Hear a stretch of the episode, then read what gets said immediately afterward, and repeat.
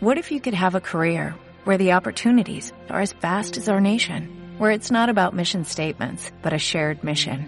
At U.S. Customs and Border Protection, we go beyond to protect more than borders, from ship to shore, air to ground, cities to local communities. CBP agents and officers are keeping people safe. Join U.S. Customs and Border Protection and go beyond for something far greater than yourself. Learn more at cbp.gov/careers. Te toca. Lo siento, Juanga, pero te chupas cuatro. Joder, estoy cansado ya de coger cartas. Eh, ¿Quién ha hablado de cartas? Chicos, por favor, es la hora de la sesión.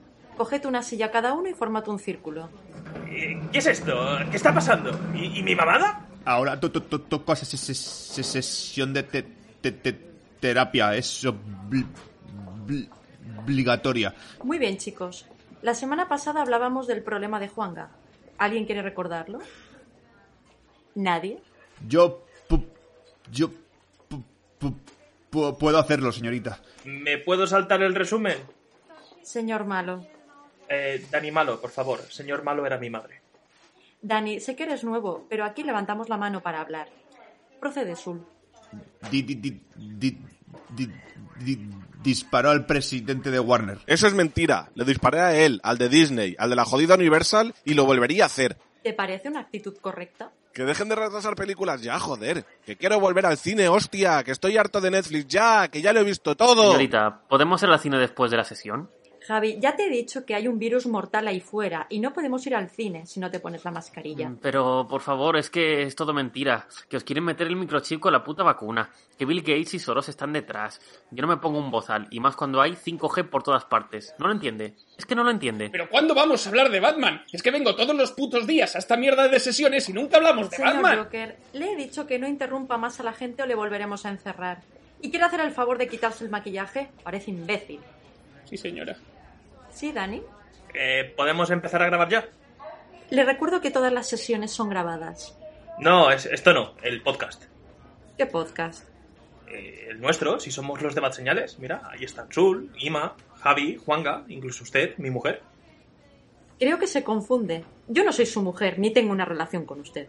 Pero dejad la broma ya, venga. Vamos, vamos, Juanga, di algo. Uy, uy, uy. Me parece que alguien lo van a subir al piso de arriba. A ver, lobotomía me vendría bien para aguantaros. Venga, dejaros de tonterías. Enfermero, llévese a Dani arriba y ayúdele a calmarse. Que estoy calmado, ¿eh? Que estoy tranquilo. Suélteme, por favor. Ayudadme. Parad ya. Que empiece la intro. Ha llegado el momento. La ciudad está bajo asedio. Solo un equipo será capaz de defenderla una vez más. Ellos son think.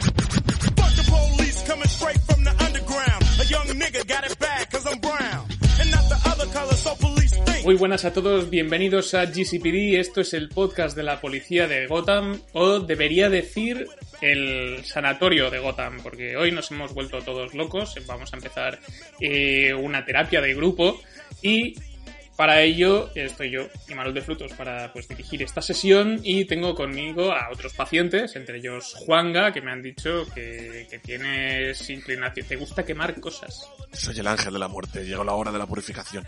Por otra parte, tenemos a otro paciente que ha llegado muy recientemente. Javi, ¿cómo llevas esa filia con los pies? Pues bien, bien, ya estoy superando que el suelo sea lava y tengo mi picahielos en la mano por si tengo que utilizarlo. Y por otra parte, tenemos a nuestra paciente más veterana, eh, pero eh, ¿qué tal van esas alucinaciones? ¿Lo- ¿Las llevas a rajatabla? Bueno, no sé. eh, a ver, yo la- las voces que oigo normalmente, pues eh, me dicen lo que tengo que, cómo me tengo que comportar, como tal. Es que yo no entiendo de, de qué habláis, no sé. Que es que no oís voces tampoco. Mátalos a todos, pero mátalos. ¿Ves? Es que claro, es que es lo más normal del mundo, no sé. Mira los Simpsons. Y en último lugar tenemos a Dani, que está, ha empezado recientemente una nueva terapia de electroshock. Eh, ¿Estás notando ya los cambios? Perfecto, estás como en cada programa. Así que... Bueno, esta semana no nos ha podido acompañar Sol, porque se ha ido de vacaciones a Málaga. Así que desde allí yo creo que nos, nos traerá buenas nuevas sobre nuevos experimentos científicos. Ha ido a investigar sobre hidroterapia, sobre, sobre una cosa llamada lobotomía, que nos va a explicar lo que es. Pero, como ya os anunciamos la semana pasada, hoy vamos a hablar en concreto de una serie. Vamos a dejar aparcadas las zarzuelas de pescado eh, que habían vuelto hacía muy poquito a Bad Señales. Y eh, vamos a hablar sobre Ratchet. No, no es la franquicia de videojuegos Ratchet and Clank. No hay robots, no hay alienígenas. Ya, tío, Hostia. lo siento. Hostia, Me he pues me he equivocado. Me, me he jugado a todos los juegos. Que nunca hablamos de videojuegos. Ah, es verdad. Ni, ni de Batman. Ni de Batman. ni de Batman. Así que nada, vamos a hablar sobre la nueva serie de producida en este caso por Ryan Murphy, que ha hecho para Netflix. Eh, disclaimer. Los que os hubieseis estado esperando para ver esta serie, pues, mm, cuando ya estuviese toda completa, esperar a que comentásemos la jugada en el podcast, sin spoilers y con spoilers, lo haremos, pero nos enteramos recientemente de que en realidad no es la primera temporada completa, son ocho episodios, pero la temporada ha sido partida en dos. Entonces, si queréis, habrá, la cuestión es, ¿habrá podcast de Ratchet parte 2?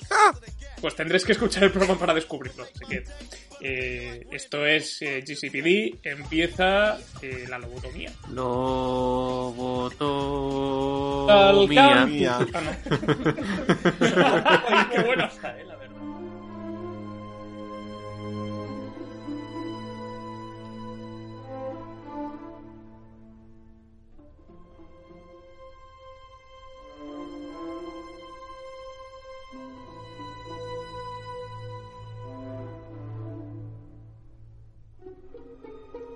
Empezamos este podcast dedicado a Ratchet, primera temporada o primera mitad de la temporada, como vosotros queráis llamarlo. Eh, como ya hemos dicho, vamos a hablar primero sin spoilers sobre esta serie, a grandes rasgos. Haremos una primera ronda de impresiones a ver qué nos ha parecido. Eh, también eh, Sur nos ha dejado pues, su opinión en audio, que la dejaremos para el final de este bloque. Y después ya eh, entraremos en cosas más concretas, eh, highlights de algún episodio que nos haya llamado la atención, etcétera, etcétera. Así que nada, para empezar, pues vamos a ponernos en situación, vamos a ponernos en contexto. Ya hemos dicho que Ryan Murphy está como, pues, como cabeza, como cabeza de, del equipo de producción más destacable que tiene esta serie. Pero eh, Evan Romansky también se encuentra, también se encuentra por allí. Como protagonistas, pues en la que se encarga de hacer de Mildred Ratchet, de ser la protagonista absoluta, es una habitual de las series de Ryan Murphy. La hemos visto, por ejemplo, en American Horror Story, entre otras tantas, eh, que es Sarah Paulson. Por otra parte, tenemos también a Finn Whitrock, eh, haciendo de Edmund Tolson, eh, Cynthia Nixon, que a algunos seguro que le suena por Sexo en Nueva York. Eh, también tenemos a John John Briones, como el doctor Richard Hanover, eh, Judy Davis, que es una de las enfermeras. También aparece Sharon Stone, tenemos a Amanda Plummer, bueno, un reparto de caras, pues, que quizá por el nombre nos puedan sonar, o nos pueden sonar mucho, pero que sí que son conocidas. También tenemos a Vincent Donofrio, eh, que no hace de Kingpin, aquí se ha dejado un pelo y bigote. Aquí hace Dorson Wells. Exacto, se, hace- se vino disfrazado de Orson Welles al rodaje y Ryan Murphy le dijo, pues vale, me parece guay. O sea, no. Así que nada, chicos, vamos a explicar un poco de qué va. Eh, esta serie se ha promocionado como una especie de precuela, adaptación libre de lo que de alguien voló sobre el nino del cuco. En los créditos figura tanto del libro como de la película. Entonces se adapta libremente al personaje de Mildred Ratchet, que para quien tenga la película que no le suene mucho, pues era la jefa de enfermería que se encargaba de putear a Jack Nicholson. Y en este caso, pues está ambientada esta serie, pues allá pues, poco después del final de la Segunda Guerra Mundial. Eh, Mildred está buscando trabajo en, una, en un sanatorio y allí pues descubrirá nuevas formas de hacer que los pacientes eh, tengan pues eh, estén más satisfechos, más contentos o por lo menos estén más calladitos. Y ¿Con eróticos resultados? Con eróticos resultados, con picayelos de por medio. Picayelos y Sharon Stone. Curioso. Sí. Esa frase hace 20 años me hubiese puesto cachondo. Ahora... No había caído hasta ahora, Ahora pero es verdad. Pero bueno, yo creo que tampoco hace falta explicar mucho más. Ya básicamente la res- esta serie es la relación de, de Mildred con, con sus pacientes, con el resto de con el resto de enfermeras que están en, que están en este hospital. Eh, aparece por allí Edmund Olson, que tiene una relación pues que al principio se desconoce con, con Mildred. Y luego también ciertos entramados que hay entre otros personajes de, de la serie, como por ejemplo el director del hospital, que, que deberán cargárselo por razones que descubriremos más adelante. Así que nada, chicos, vamos a hacer una primera ronda de impresiones. Eh, me gustaría, Javi, que me contases qué te ha parecido esta primera temporada o esta primera mitad de temporada. Pues para mí Ratchet, la mayor virtud que tiene es haber conseguido que se la relacione con un clásico como Alguien voló sobre el nido del cuco. Porque entre eso y un, y digamos, un buen reparto eh, es lo que consigue, lo que consigue sostener lo que para mí es una, una telenovela americana mediocre.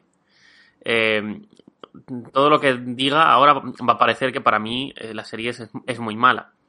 Y es verdad que no es nada del otro mundo. Pero creo que el, el nivel de algo que relaciones con un clásico como el de como el niño del cubo tendría que ser como mínimo un producto bueno. Eso como mínimo. Y para mí esta serie no es un producto bueno.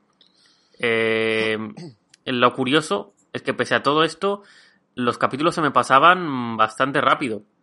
Y creo que a la serie le ayuda bastante eso, tanto la duración de los capítulos como que solo sean ocho, esta primera parte de la primera temporada. Entonces, en cuanto al casting, me parece que, como ya he dicho antes, es de lo mejor que tiene la serie.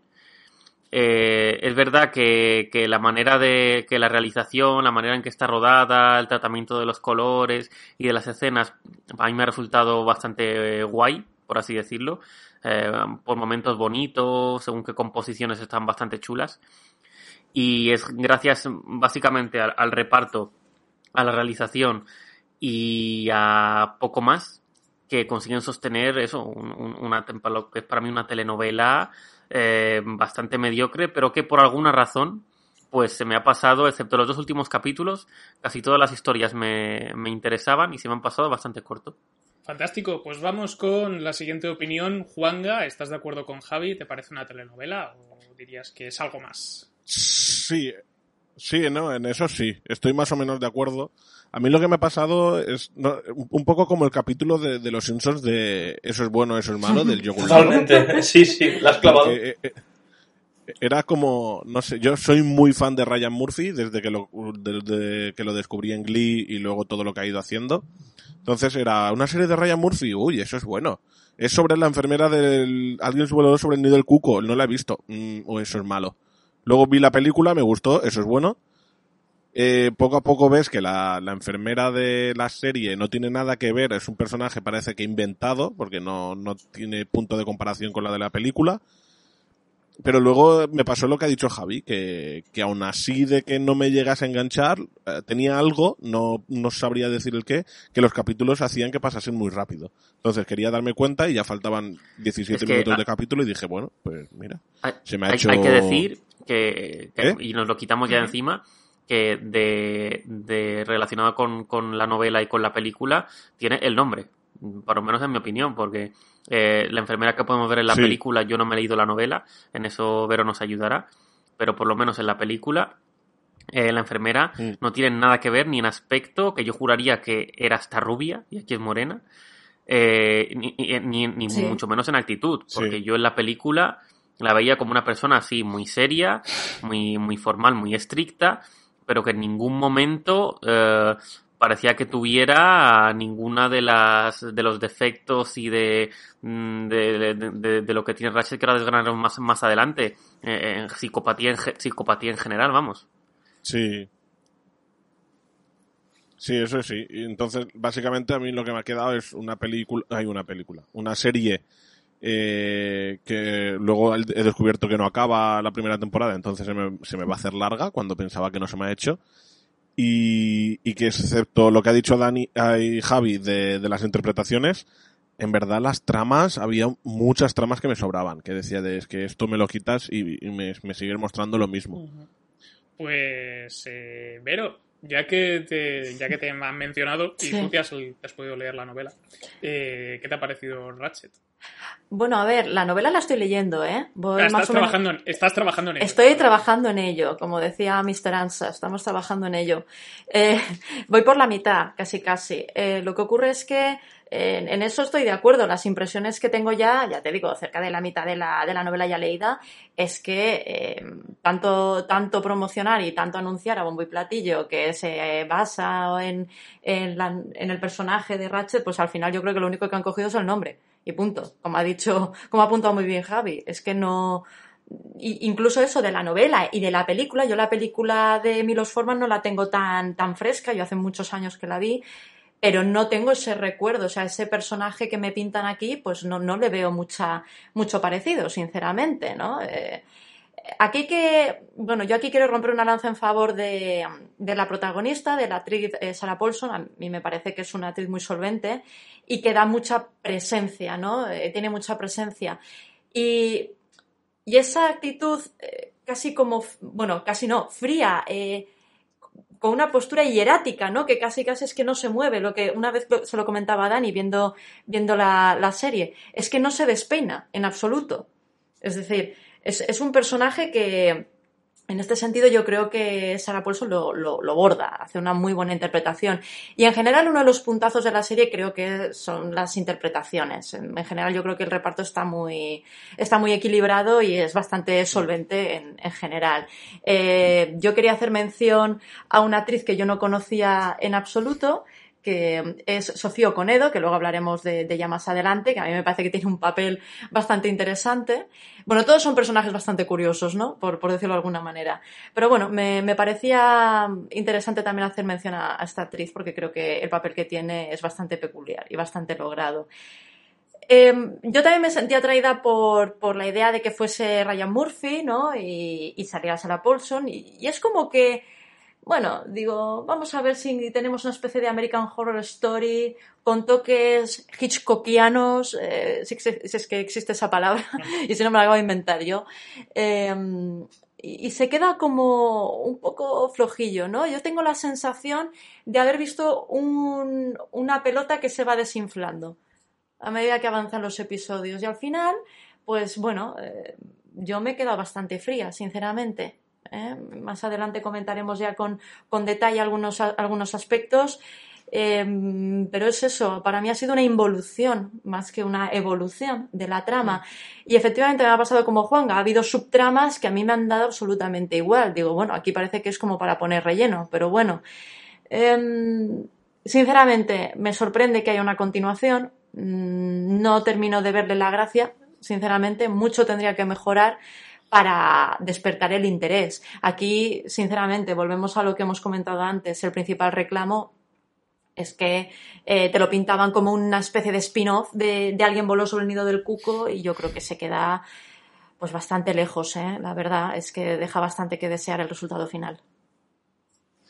Muy bien, pues eh, Dani, ¿estás de acuerdo con tu consorte? Eh, ¿O tienes algo que matizar? ¿Te ha parecido la hostia? Pues me pasa como a todos un poquito. Más coincido creo que con quien más con Juanga. Tengo momentos de sí, momentos de no. Tengo capítulos que me han gustado mucho. Creo que el 6, el 6 o el 7 vimos y dije, hostias, ya ha acabado y me pasó volando. Pero estoy muy, muy, muy decepcionado con los dos últimos capítulos. El último en concreto. Creo que es una serie que tenía mucho, mucho potencial. eh, sobre todo porque a mí también me la metieron doblada con, con lo del el- alguien voló sobre el nido del cuco. No, no veo ningún tipo de relación. Y la verdad es que es una lástima porque había personajes que realmente estaban bien desarrollados, que creía que tenía una historia interesante, pero es que de repente, sin ningún tipo de, de preparación, ni vaselina ni nada, eh, te joden la vida. Te joden la vida directamente eh, de una manera bastante cruel. Y esto ya entraré en detalle con la parte en spoilers, pero es que cuando empiezas a empatizar o a entender un personaje, de repente pasa algo, una gilipollez, y, pierdes completamente el, sentido de la serie, que dices, coño, yo estaba entendiendo esto, ¿cómo es que ahora no pasa esta cosa de repente? No sé, a ver, mm, sí que coincido mucho con Vero de que para mí Sarah Paulson es quien lleva completamente la carga de la serie. Es una actriz que, nos gusta mucho, sobre todo por sus papel, su papel en American Horror Story. Es una serie que estábamos empezando a ver y nos gustaba mucho las primeras temporadas. Tiene alguna que es malilla, pero es que ella es muy buena actriz, la verdad. Que salga Sharon Stone, yo lo veo un añadido en plan reclamo, pero si no sale tampoco pasa nada. No te hubieses dado cuenta. Y también una decepción un poco grande con el personaje de Cyn- Cyn- Cynthia Nixon. Que me la, la recordaba mejor. Mira que yo no soy fan de Sexo en Nueva York, he visto algunos capítulos. Obligado. y eso es portugués, es gracias. ¿Obligado o obligado? O- o- obrigado. no, eh, la recordaba mejor actriz. La verdad es que la recordaba mejor actriz. Y me llevé una sorpresa con el personaje de Edmund, que, que es Finn Wittrock, que sale en Unbroken. No me acordaba que salía, la revisioné hace poco. Y sale en la película de, de Irrompible. ¿Irrompible la tradujeron aquí? Creo que sí. Bueno, la peli de Angelina Jolie, para que nos entendáis. Ah, no, aquí no se, aquí no se tradujo. Sí. Aquí directamente se puso. Unbroken. Unbroken. Unbroken. Unbroken, Unbroken. Creo que es Unbroken. Unbroken. Sí, a ver, la historia está muy bien, ah, la ambientación está muy bien. A mí el tema de luces me encantaba. Ves que había momentos que la pantalla completamente iluminada en verde, eso normalmente significaba flash, flashback o invención al canto. A veces se ponía en rojo, no sé, esa- esas cosas me han gustado, me, me recordaba un poquito a, a escenas de- del director. Pero, pero lo dicho, mm, para mí es una caída en picado, es como invertir en cepelines en el año 59. Es, ha sido algo arriesgado y creo que, que la estampada está asegurada. Sí. Además, a- a- a- recurre un poco a, a- ¿Sí? a la idea Disney de... "Mm, el personaje va a hacer algo malo, voy a poner verde. Sí, sí, sí, totalmente. Pues yo tampoco voy a decir nada especialmente novedoso que no hayáis dicho vosotros ya. O sea, yo veo una oportunidad perdida en bastantes aspectos. Eh, tenía curiosidad por verla, pero el primer episodio no me pareció demasiado atractivo. Pero sí que veo detalles, eh, no diría ya de genialidad, pero sí de... Hostia, de por lo menos de chicha, ¿no? En algunos capítulos en concreto. Y... Pero sí que estoy de acuerdo con lo que habéis comentado. Creo que es una serie que abusa de subtramas que tampoco son especialmente interesantes. Ryan Murphy sí que está muy, sí que es muy dado en sus series, a, por lo menos en las que produce y sobre todo en las que está con, con- el guion detrás, en hacer algo muy melodramático, muy telenovela, muy de culebrón en algunos casos, pero que a nivel de, pero gracias a los excesos formales y a que tiene actores muy buenos, pues te lo acabas tragando y te hace bastante gracia. Pero en el caso de Ratchet había muchas tramas que no me acababan de interesar. Eh, y ya digo, algunos momentos de.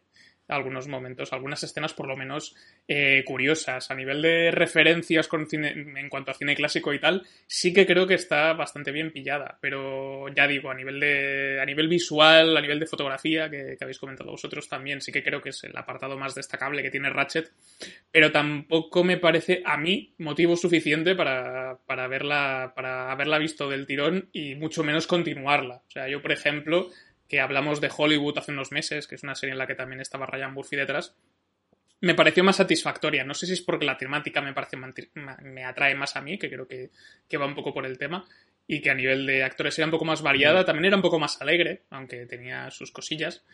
Pero esta creo que se queda un poco a medias de todo. También el ambiente de las enfermedades mentales y también los métodos que se utilizaban en aquella época es interesante y es prometedor, pero no se le da el desarrollo y la profundidad que a mí me gustaría. O sea, yo creo que me queda un poco, me queda un poco ahí. Algunos personajes que ni me van ni me vienen. Como es el caso de. Ahora no me saldrá el nombre. Eh, el calvo, ¿cómo se llama? No lo encuentro. Eh, el de, sí, el de Charles, el de Cory Stoll, que, no- que es un actor que normalmente, normalmente no me suele gustar. En The Es Stray que no me gustaba. Siempre tiene el mismo papel, ¿no? Parece que siempre interpreta el mismo personaje. Sí, yo La creo cara que malote. está un poco. Creo que está un poco encasilladito ahí, ¿no? Entonces cuando lo vi en la serie, como. "Eh". O sea, le queda bien el look de Sí. los años 50, pero el personaje no me interesa. Lo- Mm. a- Yo sí que rescato a Sharon Stone más que nada porque tiene un mono con vestido. Eh, me parece guay. Pero, pero ya digo. Es. Ahora mismo no caigo quién es el calvo que decís, pero Es bueno, ya. El malo de Ant-Man, la primera de Ant-Man, el Claro. calvo malo. Yo es que este señor Pues no le veo Ah, calvo, sí. como lo conocí en The Strain, siempre el veo, lo veo muy artificial estando calvo. Sí, es un, po- es un poco sulesco, ¿no? Es sulesco. Lo llamaremos así a partir de ahora. Sulesiano. Sulesiano. No sé. Yo, yo coincido también contigo, Manuel, y creo que, visto lo visto, que a Ryan Murphy se le dan muy bien las series corales y cuando tiene que tener un personaje principal que, que lleva toda la trama, se le va de las manos. Sí, sí, sí. Yo creo que. Yo creo que está un poco el tema ahí, porque Screen Queens también tenía un reparto súper extenso. Y se iba con muchas Sí. cosas. Y aquí. Y allí funcionaba. En Hollywood también me funcionaba en ese sentido. Ya igual al- el protagonista no me acababa de caer especialmente bien, pero los secundarios me parece que eran la mayoría interesantes. Eh, entonces aquí no pasa. Yo creo que ocurre, pues eso, sí, lo que estás diciendo tú. La, el tema, la trama de Mildred quizá no es lo bastante interesante. Como debería ser. Mm. Yo hace mucho tiempo que vi Alguien voló sobre el nido del cuco y empecé el libro. Recuerdo empezarlo y lo tengo en casa de mis padres, pero creo que no lo llegué a acabar. Pero no porque fuese malo, sino porque no estaba en la edad, creo que lo leí con 14 años. Eh, Estaba en la edad, que es cosa más mala. en la edad. Si no está- tenía dibujos, no interesaba. Exacto. No, no, eso, no eso, es, eso es la edad de ahora. Pero,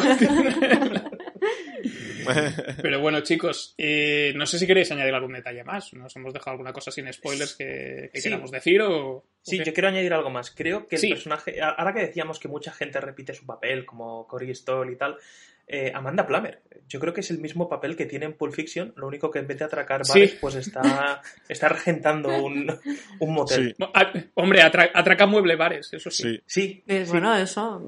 El es caso que- es atracar algo. lo mismo. Y mención especial, algo que me ha gustado mucho, que es el papel de, de la enfermera Dolly. Ojalá todos tengamos una enfermera Dolly cuando seamos Ya mayores. digo. Ya te digo. Cuando, cuando nos encierran como Sabe curar muy bien las Dolly. pupas, sí. Sí, a mí que no me den comida, a mí que me hagan eso.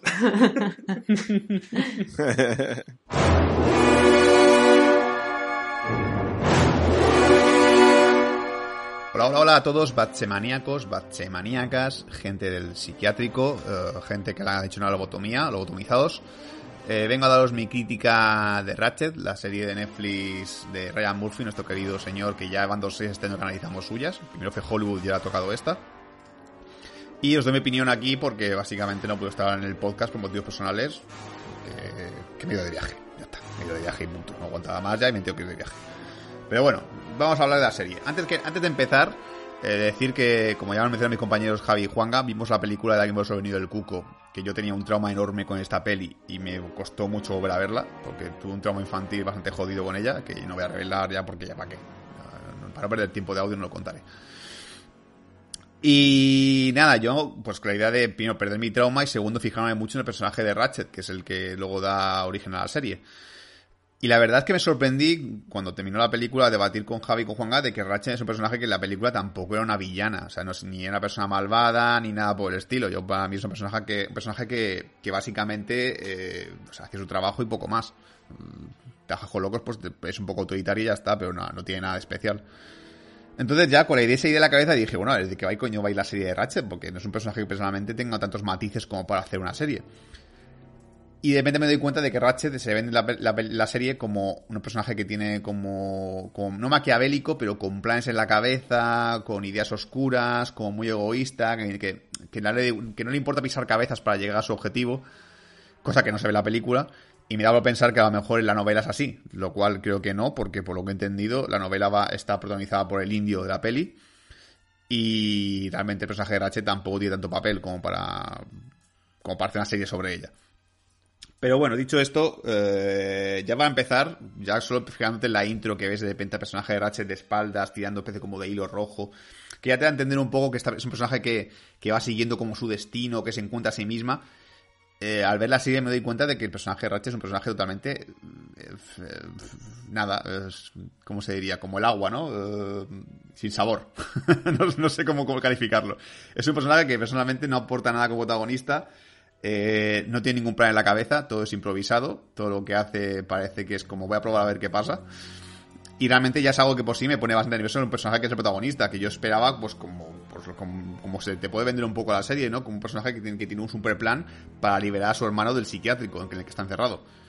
Pero la verdad, eh, no veo nada de eso. Veo un personaje que de repente, pues eso, pues como mucho su trama más interesante es el tema de salir del armario, que me parece muy interesante también de por sí. Ya Ryan Murphy no está acostumbrado a sus series a se me mete personajes LGTB y me parece cojonudo. Y poco más, porque realmente la trama del hermano me parece que el, hermano intenta ser especie como de pseudo parodia, pseudo copia del personaje de Jack Nicholson en la peli, que a lo mejor ahí puedes decir que cuando lo conoció en la película ella debió pensar, hostia, es como mi hermano, como mucho. Pero nada más, es decir, la- las tramas son como muy inconexas a veces, de repente te habla de, la, de las lobotomías, pues como un guiño a la película, imagino, porque poco más, no, no, no lleva nada más, para que luego Ratchet haga una cosa al final del capítulo y ya está. Hay un plantel de personajes enorme que luego no aporta nada. Por ejemplo, la trama de las chicas estas lesbianas que una que quiere huir con la otra. Nada, es como para decirnos, eh, pues Agrache también es buena persona. Yo, vale, pues muy bien, pero no me hace falta también una trama de 5 o 10 minutos, media hora para darme ese matiz del personaje.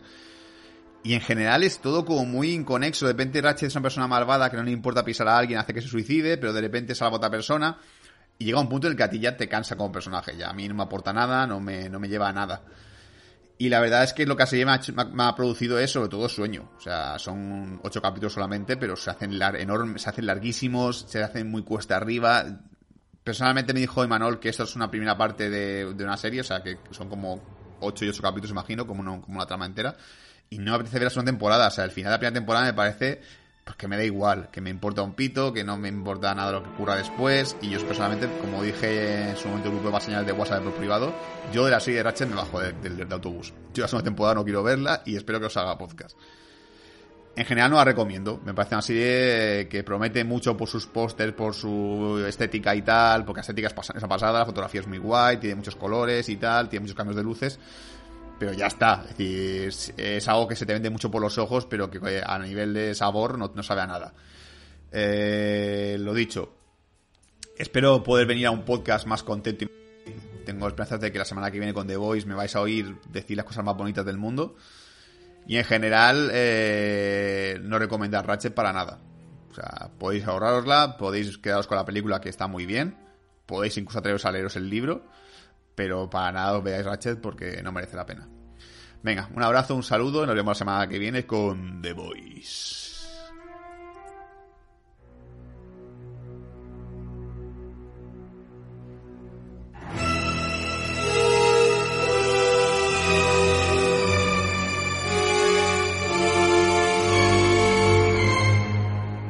Entramos en la parte con spoilers de este podcast dedicado a Ratchet, por lo menos a su primera mitad. Eh, como, ya hemos dicho, serie como producida por eh, Ryan Murphy, que en este caso se encuentra como Developed by, como showrunner, y dirige, diría que el primer episodio seguro, y no sé si el segundo también.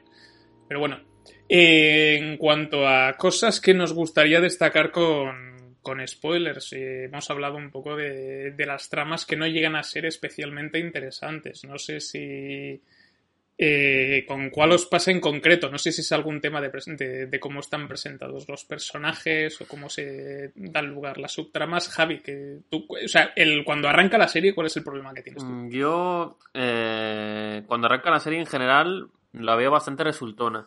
Yo no veo una trama que a mí no me interese hasta que conoce precisamente al, al señor Sulesiano. Eh, esa trama, la verdad es que me.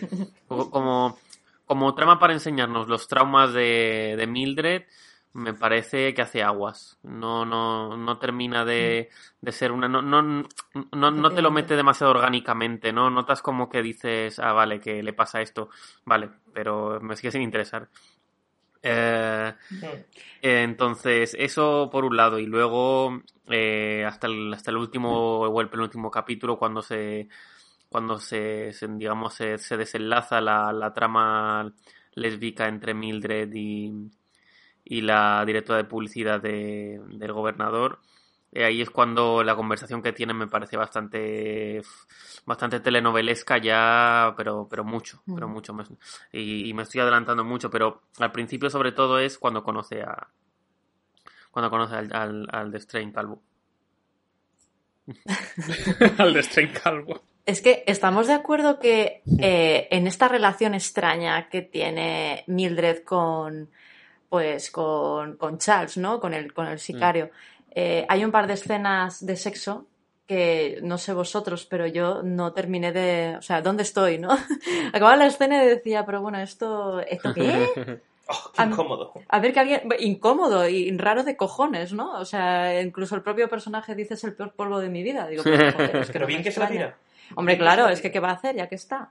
¿No, ¿No tenías esa sensación en plan, yo aquí no entiendo nada? No, no sé, yo me quedé un poco descuadrada, ¿no? Con, con, esta, con estas escenas. No, no, todavía no entiendo qué, qué pretendían explicar aquí, realmente. No sé qué interpretación le dais vosotros. Mm, yo basi- básicamente esa, Eh, pues enseñarte que- que- Que está como una cabra, vale, bien.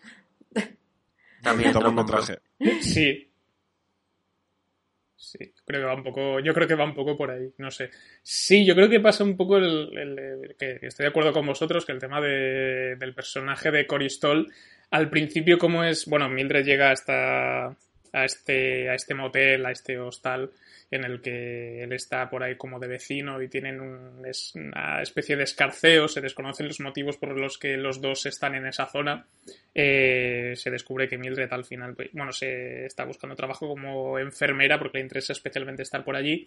Y a Charles, pues, tiene el encargo de asesinar a un señor. Y ese señor, concretamente, que es el, ya hemos dicho, el director del hospital, eh, que a mí es el personaje que protagoniza quizá la primera escena en la que yo digo, vaya, esto mola, que es en el tercer episodio, con Sí. un flashback en el que aparece Brandon Flynn, el personaje, eh, personaje de Henry, que es el hijo del personaje de Sharon Stone, que no tiene brazos ni piernas y se nos explica por qué no tiene ni brazos ni piernas. Uf, qué genial, tío. Y, y es, es, es, es, es- es- es muy Ryan Murphy esa escena. Ese es el, el escenón, tío. Esa es la trama que más me interesa. Y cualquiera que tenga que ver con el doctor. Sí, sí, y entonces se nos explica cómo a través de, o sea, intenta en una de esas prácticas eh, modernas que hace, que hace el doc- que practica el doctor con Brandon Flynn, que, o sea, con, con Henry, que tiene, dice su madre que tiene como una cierta obsesión por, por pinchar a la gente porque le da gustito. Eh, pues eh, decide eh, probar con suministrándole pequeñas dosis de LSD Bueno, con creo que son no sé cuántos miligramos o microgramos, ahora no me acuerdo muy bien. sí. Pero Henry dice, ah, sí, pues toma la botella entera, cabrón. y entonces, claro, como me recordó, a mí me recordó bastante a Hannibal, al, al personaje este, como se, no me acuerdo cómo se llamaba, el de Gary Oldman, que acaba bastante puesto y Hannibal como que le convence para que se coma su propia cara. Bueno, un, un poco cogido con Sí, pinzas que no se dé cuenta de que le ha vaciado el tarro en el vaso. Eso también te- Sí, tengo que decir. sí, ahí, Pero es, bueno, ahí es la parte culebronesca, Da ahí es la, la parte culebronesca aflorando en, en la escena, pero es, si no es que es complicado de justificar, pero y, la gra- y lo divertido que sí, luego viene lo bueno. Claro, ahí está la, la parte curiosa, ¿no? Y, y la verdad es que es un festival de gore. No sé si a vosotros también os parece una escena interesante. Y para mí es uno de mis momentos favoritos. Sí, sí, sí. Mm, Yo es que, a ver, estabas preguntando si había alguna subtrama o trama que Sí. no... Y a mí es que me pasa con casi todas, porque yo, por ejemplo, la historia esta de, de Sharon Stone me la pela desde el principio hasta el final. No, La historia del doctor es más o menos interesante, pero es que también me da un poco igual. El lesbianismo oportuno y, E y interesado. repentino e interesado veces. que surge en el momento me, me, me pareció poco creíble. Porque estamos hablando de una persona que ha sido heterosexual durante toda su vida y de repente solo por un comentario ya, ya descubre que es, que es lesbiana, ¿no? ¿Te refieres que Mildred es heterosexual y va toda su vida Sí. así? A ver, yo creo que Mildred también es una persona que ha sido abusada. Claro. Con lo cual, eh, no tiene una, una orientación sexual, no tiene no, no ha tenido una- un desarrollo sexual normal. Entonces, claro, es muy posible que se haya reprimido y que lleve toda. Claro. Bueno, de ahí, de ahí a, a lo que os preguntaba antes, ¿no? Que esa, esa manera de entender el sexo tan rara que tiene con el personaje de Charles, con el sicario, con, con el personaje sulesiano, eh, porque, claro, eh, esto quizá lo que lleva al espectador es a entender que al no haber tenido una, una infancia y una adolescencia normales, eh, al haber tenido una vida sexual completamente mm, destrozada, porque a esta chica se la han destrozado, a ella y al, y al- al hermanastro, por llamarlo de alguna manera, pues claro, em, ahora eh, se le ofrece la oportunidad, claro, la primera sensación que tiene es de rechazo, ¿no? Cuando, cuando el personaje de Gwendolyn, el personaje que interpreta Cynthia Nixon, pues le claramente se le declara, o no, claramente se le declara, ¿no? Y, y Pero vete para atrás. Yo creo que aquí confundimos, porque yo no digo que. Yo es que creo que la primera persona que parece que le muestra cariño, aunque sea del sexo contrario, es de la que parece ser que se enamora. Sí, yo creo que si un ser. hombre le hubiese, le hubiese mostrado cariño de verdad, pues también Es podría haberse posible, enamorado y tal, pero Es no posible. sé. Lo que no me gustaba de la serie es que era todo demasiado conveniente. Todo pasaba Sí. demasiado. Es decir, era un Deus ex máquina. Lo que necesitaba Mildred que pasara en ese momento pasaba para que la serie avanzase a buen término.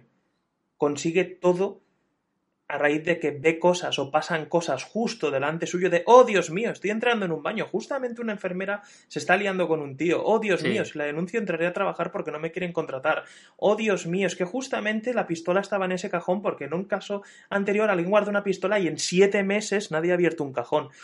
No sé. Efectivamente. sí. Pasaban tantas cosas, en plan, tiene que pasar, tiene que pasar para que pase esto y para que reaccione en cadena con otra cosa. A mí eso no me gustaba. Es Bueno. que, además de previsible, que era un rato previsible, Sí. eh, que lo tuviese todo tan, tan fácil, todo tan sencillo, que lo- es que además hace lo que quiere. Saca gente del hospital, se hace con el control del hospital, mamonea al doctor, eh, mamonea a la, a la enfermera A jefe, a la jefa. eh, consigue todo, es que lo consigue todo. Es que Mm. se lleva hasta el dinero. Es que lo consigue todo, es un rasca y gana. Y es, Sí.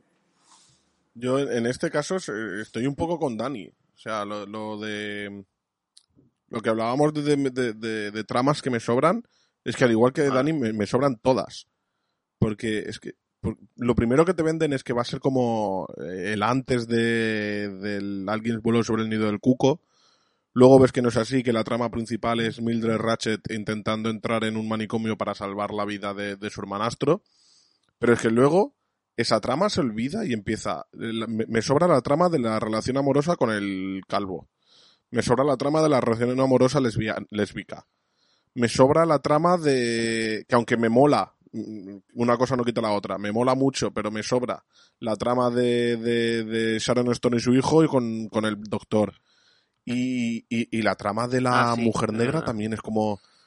Eh, sí. ¿Qué es esto, tío? O sea, y además, aquí quería añadir una crítica. Cuando a la mujer negra de repente tiene como la personalidad del doctor Hanover, que es como. Es como.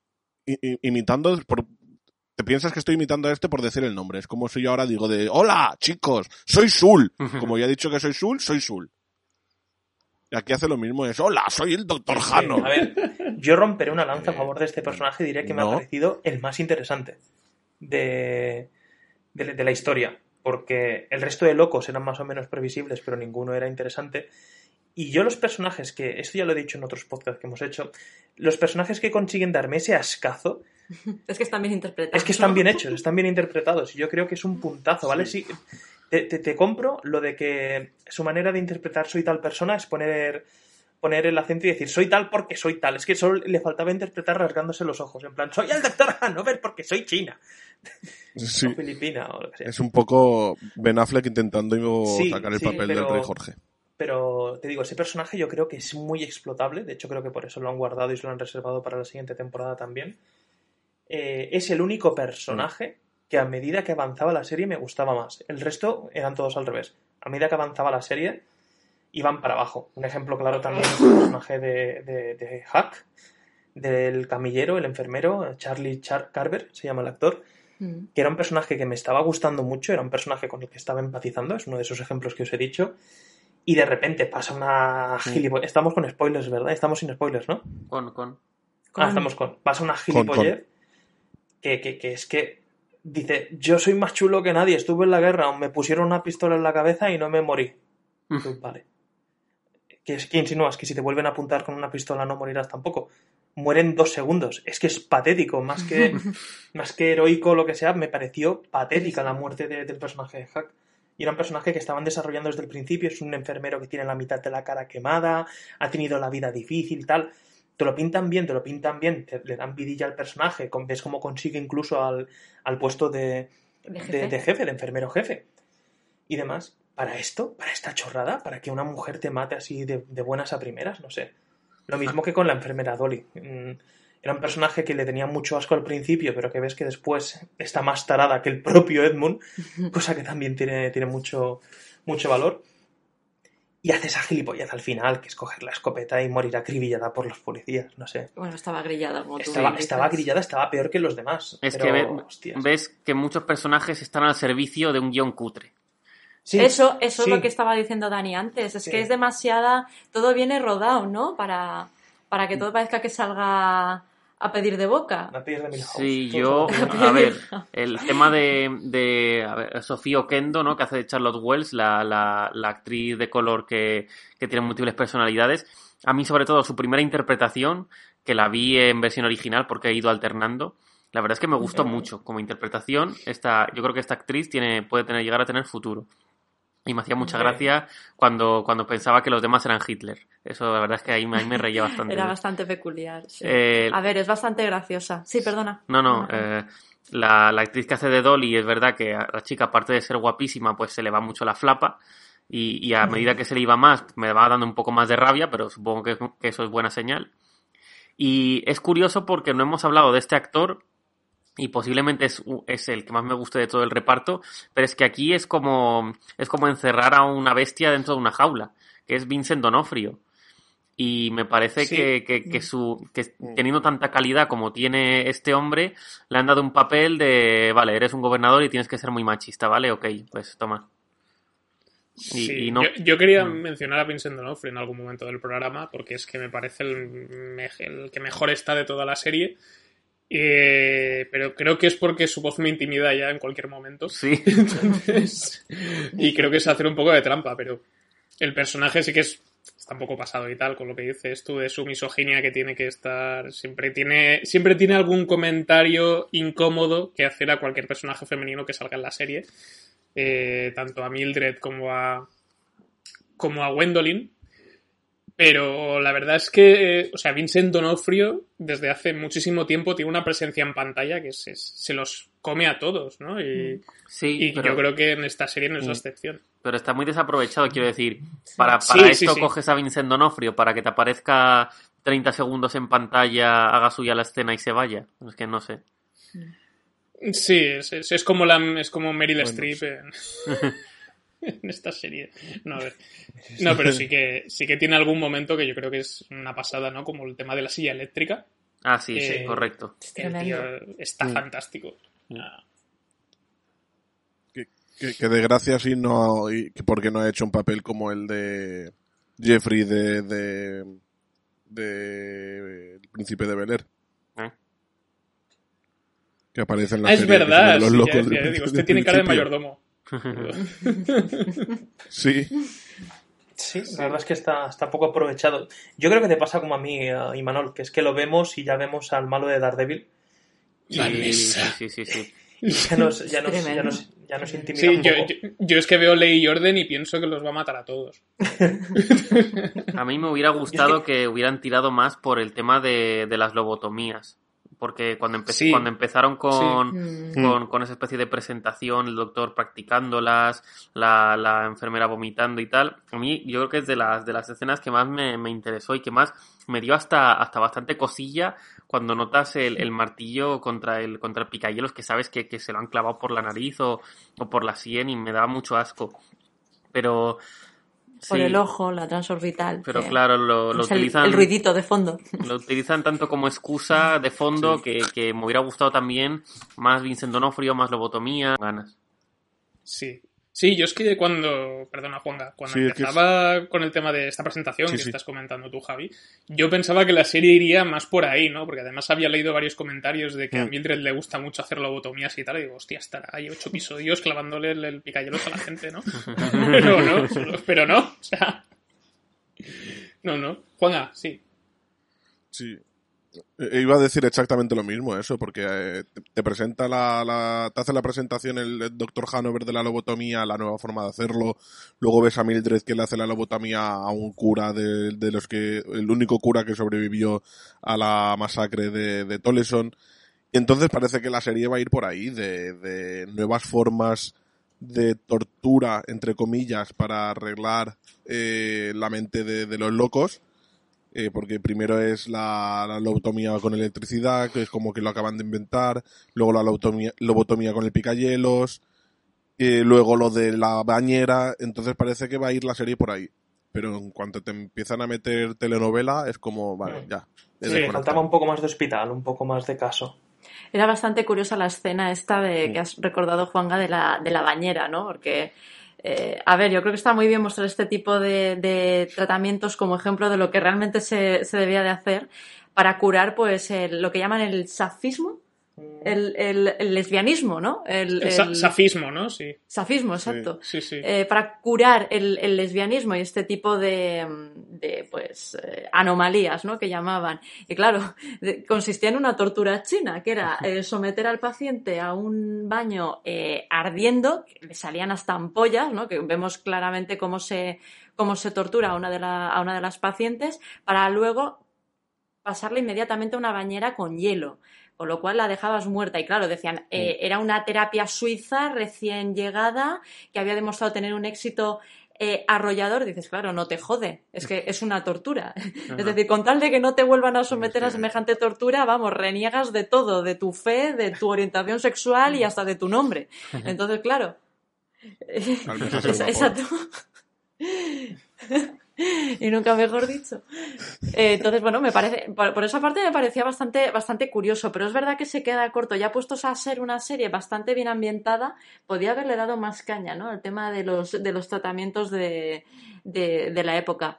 Una cosa que a mí también me pareció cogida un poquito con pinzas, que se cuenta al principio de la serie, es ese empeño, o mejor dicho, convencimiento que, que consiguen tanto el doctor Hanover como el personaje de Wendoley, eh, bueno, intentan y lo logran convencer al gobernador para que una de las de las estrellas de su campaña sea pues ese hospital, ¿no? El hospital de Santa Lucía. Entonces, claro, a mí me chocaba bastante eh, que se utilizara como reclamo para un gobernador un hospital psiquiátrico. A mí, yo no, lo, yo no lo acababa de entender. Me parecía un poco, un poco extraño que una campaña política se centrara en la promoción de un hospital y de nuevos tratamientos psiquiátricos. Parece que es algo, pues, como los servicios sociales, hablando claro. No parece que sea muy atractivo a la hora de, a la hora de conseguir votos. Y me pareció en ese aspecto que la trama estaba un poquito cogida con pinzas, ¿vale? Tirar de la promoción de un político para esto, pues tampoco me parecía eh, muy para allá. Y volviendo al personaje de Sofía Conedo, la famosa Charlotte Wells, eh, me parece bastante interesante. Yo creo que, que me ha pasado lo que, lo que a Dani. Si es un personaje cuya interpretación hace que te pongas de los nervios, como me pasó a mí en el episodio final, no sé vosotros, pero yo, a mí me entran unas ganas de hostiar a todo el mundo Sí. en ese capítulo. Vamos, eh, o sea, no me digáis que no es la inconsistencia y la absurdez más absoluta. Es decir, ¿cómo es posible? Yo sigo sin entender cómo es posible que un personaje, o, bueno, eh, una paciente, hablando claro, una paciente con un trastorno de personalidad múltiple que además es violento, es decir, dependiendo de la, de la personalidad que adquiera en según qué momentos, es muy violenta y muy peligrosa, y ande por el hospital como Pedro por su casa. Mm, O sea, yo, yo, yo eso es algo que, que- que nunca llegué a entender. Ah, está aquí Charlotte Wells. Ah, ah, vale, fantástico, maravilloso. Pásala Está- a mi despacho. Está Charlotte Wells, llévala a mi despacho y llévale de todo, por favor, dale armas. Con el pretexto de que está ahí por voluntad propia, pues hacen, hacen eso, esto que no se entiende, vamos. No, no- no se Mm. entiende, no hay ni la más mínima seguridad tampoco, ¿no? Lo que ha comentado Dani antes, la, la, la muerte de, de Hack, ¿no? El que acaba siendo el enfermero jefe. Sí. Innecesaria y absurda. Mm. Eh, la, la jefa, que por aquel entonces era ya la, la nueva directora, ¿no? Eh, Betsy. eh, Sí. Oye, pues lleva ya un tiempo ahí, debería saber, vamos, tendría que haber abierto ya los cajones que tenía el doctor Hanover ahí para ver lo que, lo que tenía, ¿no? Y había una pistola, por ejemplo. Es decir, llega Charlotte y a los pocos segundos lo primero que hace es abrir el cajón y encontrar una pistola. Conveniencia del guion. Conveniencia del guion también, coge- o sea, es que ahí ya queda, yo creo que forzadísimo, en mi opinión. Y luego eso, que puede ir, pues como Pedro por su casa, dices, menos mal que es una institución con un mínimo de seguridad, porque hace lo que le da la gana. O sea, una loca, porque está como unas putas maracas, la pobre señora, consigue sacar a un Mm. preso peligrosísimo, pero tan peligroso que iba a ir directamente al, bueno, mm, silla eléctrica, ¿no? O, o- o a que le pusieran la inyección letal. Mm. Dices, hombre, es que esto, señores, a- para mí lo peor fue el episodio final. Me pareció un cúmulo de despropósitos, sinceramente. El episodio final parecía un episodio de Los Serranos. Además, hay una, Fue horrible.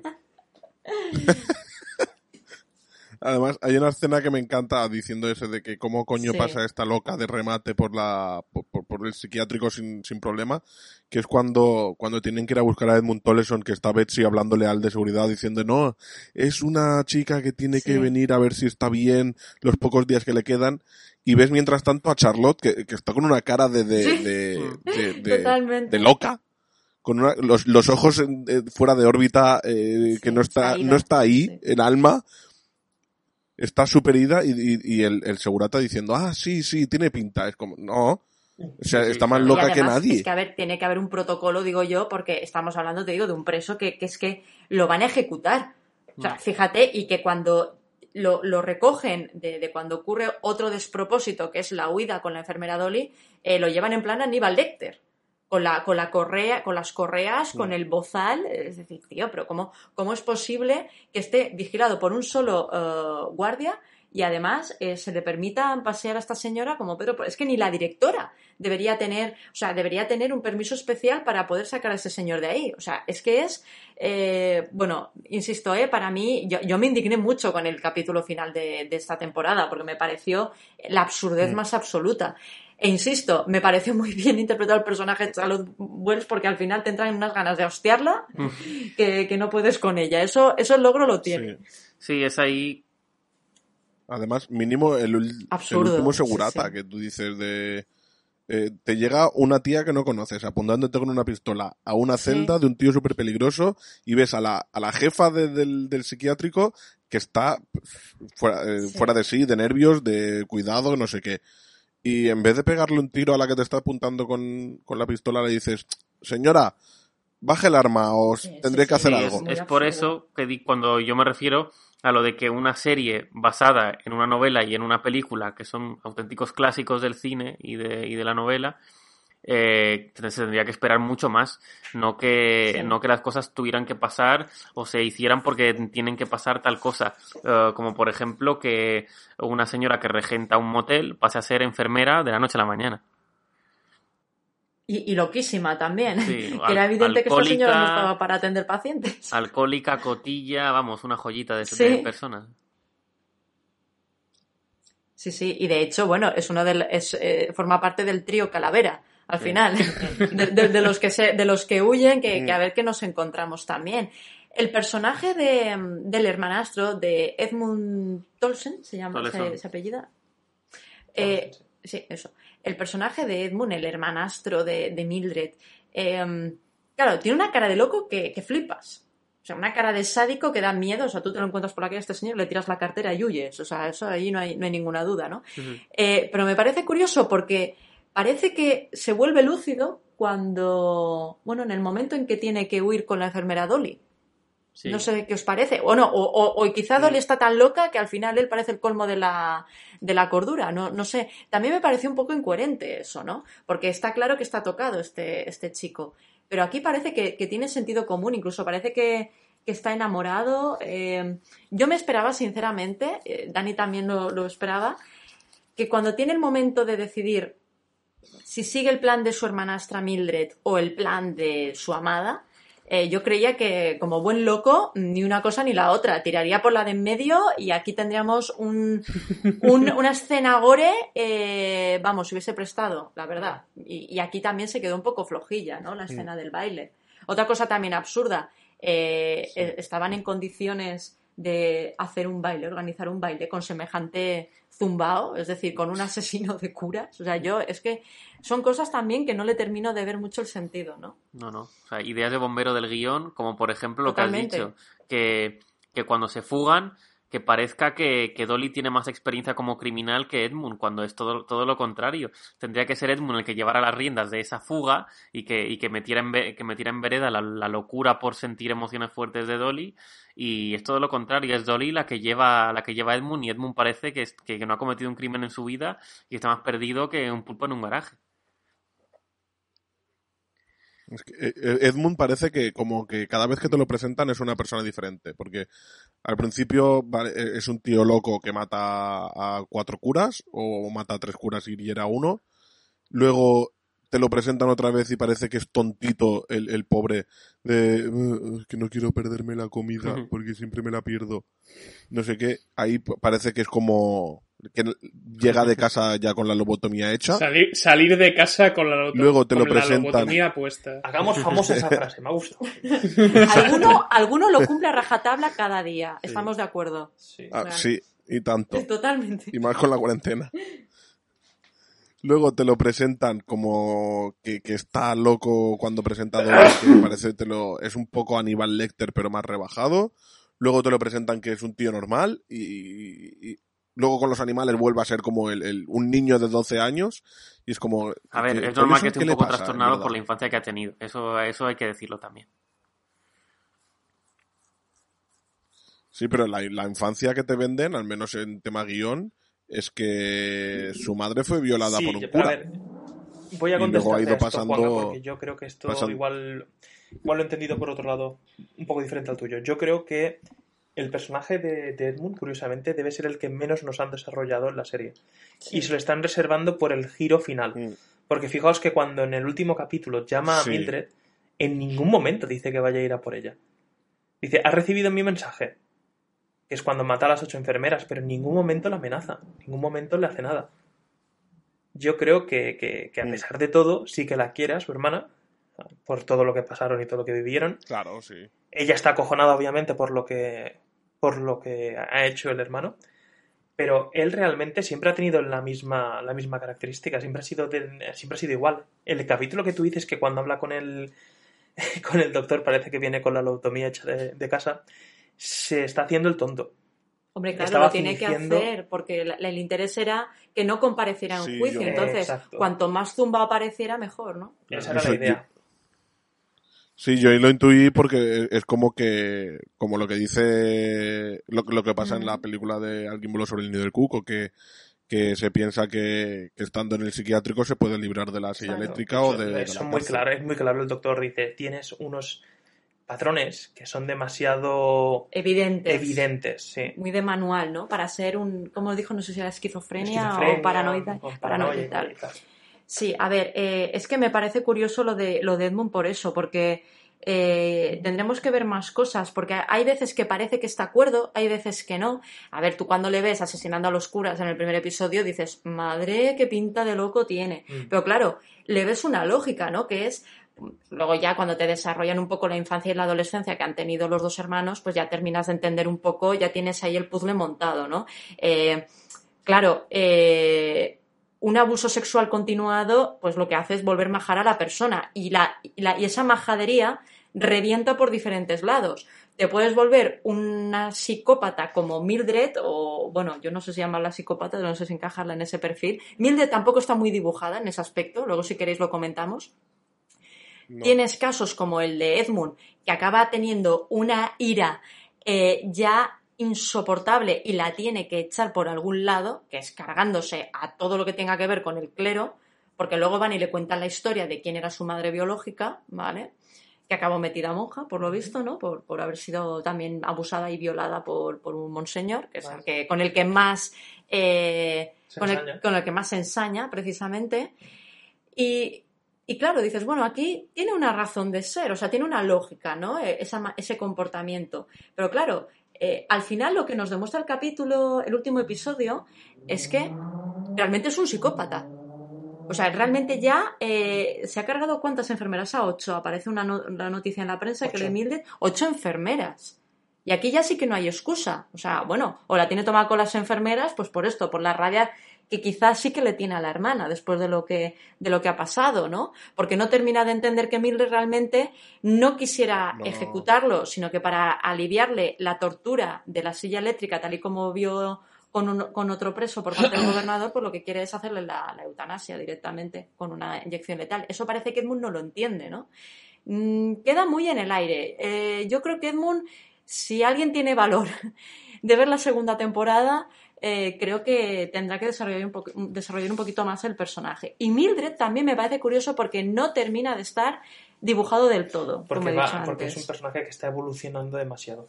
Evoluciona constantemente, te la presentan de una manera y en cada capítulo que pasa es diferente, le cambia algo. Mm. Es un ¿No opináis lo mismo? O sea, ¿no, no, no la veis a veces...? Sí, muy gris. Claro, los primeros epi- Sí, di, di, Javi. Eh, no, que eso, te iba a dar la razón, que me parece un personaje muy gris. Sí. Sí, sí, es que al principio... Bueno, hablas de Mildred, ¿no? Sí, O de Edmund. Mildred.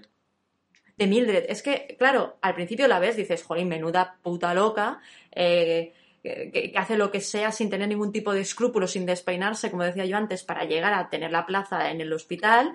Luego hace la lobotomía en el segundo episodio al, al pobre cura, que es el superviviente de, de aquella masacre.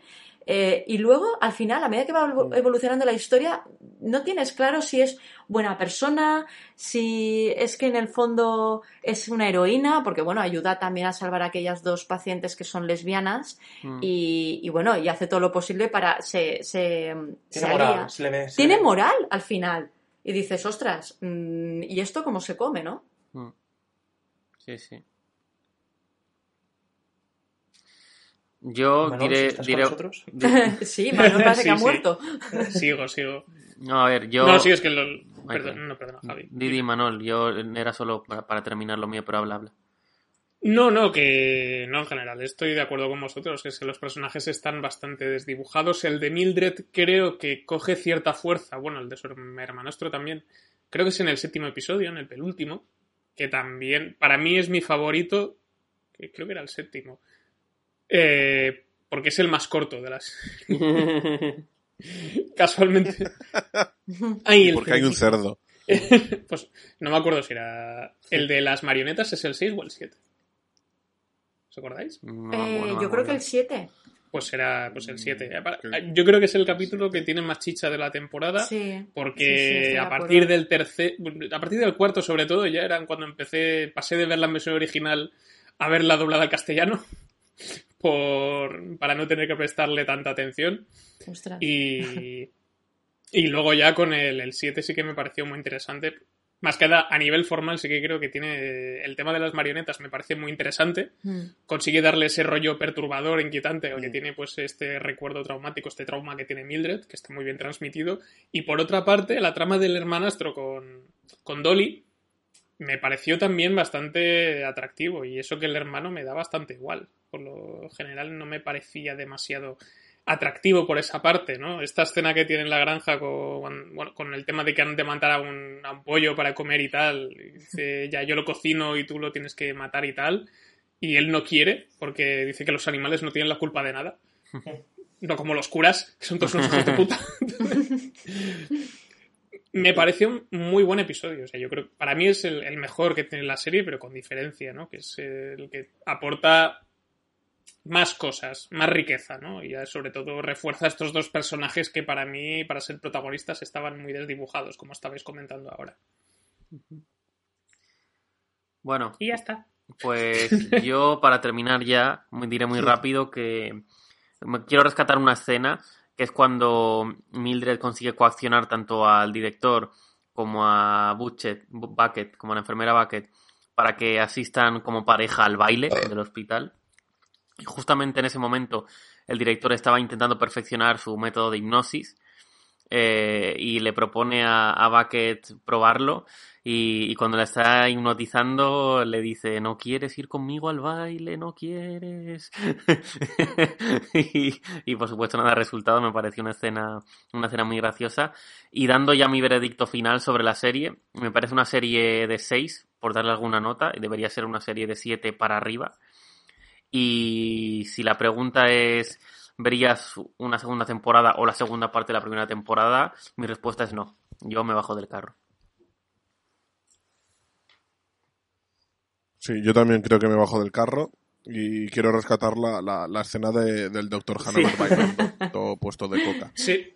Sí, sí. Baila muy bien el tío, Sí, ¿eh? sí, es un puntazo esa escena también. Pues vale, yo me sumo al carro de los que no van a ver la segunda temporada o De la... los que se bajan. De los que se suben, los que se suben. Porque eso es un bus que no vuelve ya. Eh, y mencionar que para mí la mejor escena es cuando hay un fundido negro y pone fin.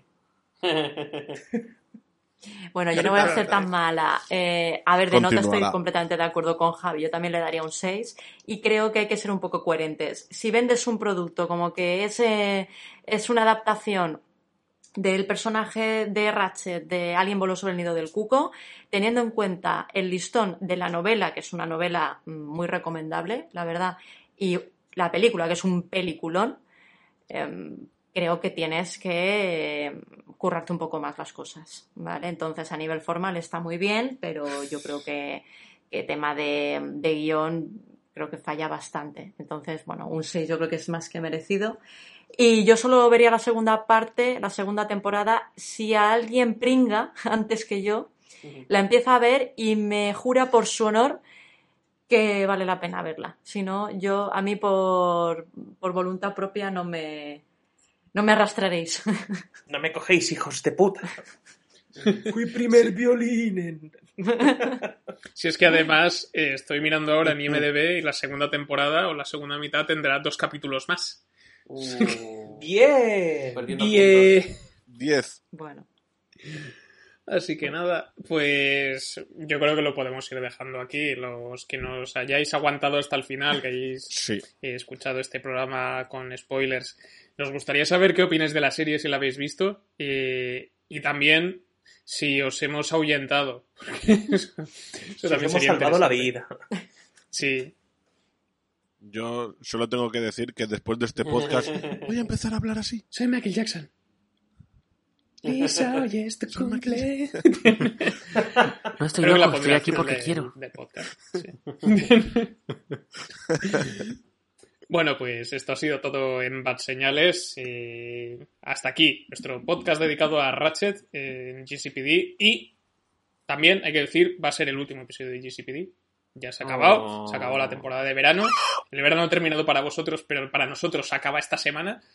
Y en el próximo programa hablaremos sobre eh, un grupo de gente que les gusta machacar a superhéroes, Homelander y sus amigos, no, los de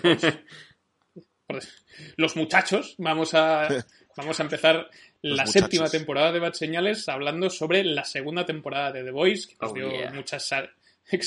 la Los chavalada. machos. La, la Chupipandi la, nos dio muchas alegrías en su primera temporada. Vamos a ver si esta continuación pues, ha sabido estar a la altura de las circunstancias. A diferencia del podcast de la primera temporada, no tendremos a alguien que se ha leído los cómics y os contará todo, os contará toda la trama. Exacto. Así que nada, os esperamos en, la- en el inicio de la nueva temporada de Bad Señales para hablar de The Voice. Eh, gracias por acompañarnos. Hasta pronto. Adiós. Adiós. Y uno, y dos, y un, dos, tres, cuatro.